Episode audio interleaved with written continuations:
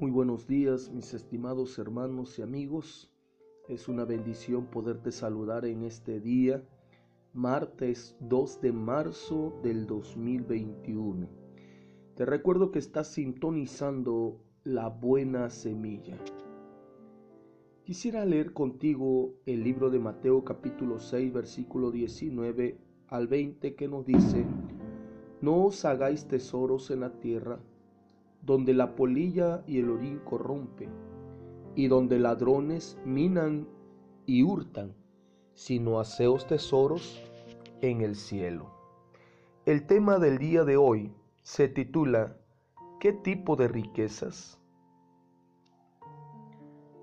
A menudo, abrumados por el gran número de actividades diarias, corremos el riesgo de olvidar que el tiempo es un bien precioso que se va inevitablemente.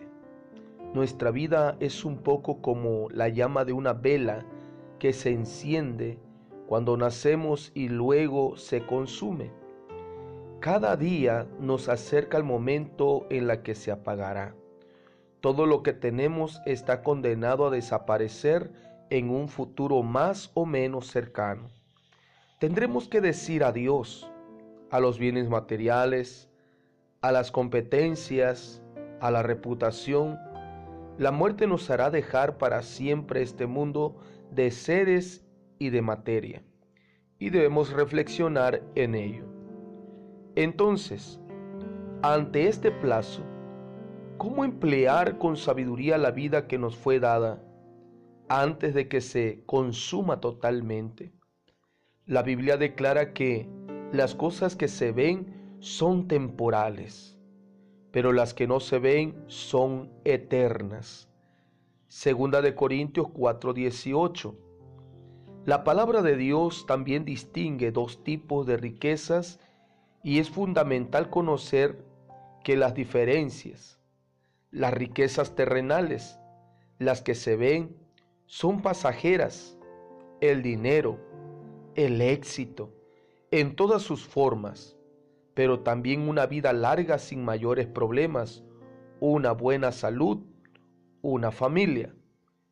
Ahora, las riquezas espirituales son aquellas que no se ven, son permanentes, el perdón de Dios, la seguridad de la salvación, la vida eterna, el hecho de que Dios nos adoptó como sus hijos, gracias a la obra de Jesucristo, su Hijo.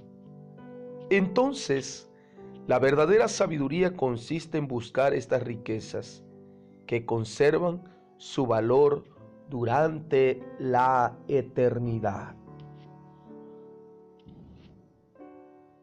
Gracias damos a Dios por hablar a nuestras vidas en esta preciosa mañana quiero recordarte que no te afanes tanto por las cosas de este mundo. Preocúpate por esa salvación gratuita que Dios está dando. Mi estimado hermano, amigo, todo lo que tú bien estás haciendo y llevando a cabo, te recuerdo que todo esto quedará en esta tierra. Son las cosas y las riquezas terrenales, que lo puedes ver por un momento, pero las espirituales son aquellas que te harán vivir el resto de tu vida junto a la presencia de Dios. Te animo a que lo pienses bien, analízalo bien y permite que Jesucristo sea en primer lugar en tu vida. Bendiciones Deseo que tengas un excelente y bendecido día. Recibe un fuerte y caluroso abrazo de parte de la familia pastoral Betanzos Vázquez. Te saluda tu amigo y pastor Sen Betanzos Fuentes, ministro de la Iglesia de Dios en México, Evangelio Completo, Ministerio Filadelfia, aquí en Ixtapa, Chiapas. Te recuerdo, somos uno en Cristo, nadie es más nadie es menos. Todos somos iguales. Bendiciones y nos vemos el día de mañana si Dios así nos los permite. Hasta pronto.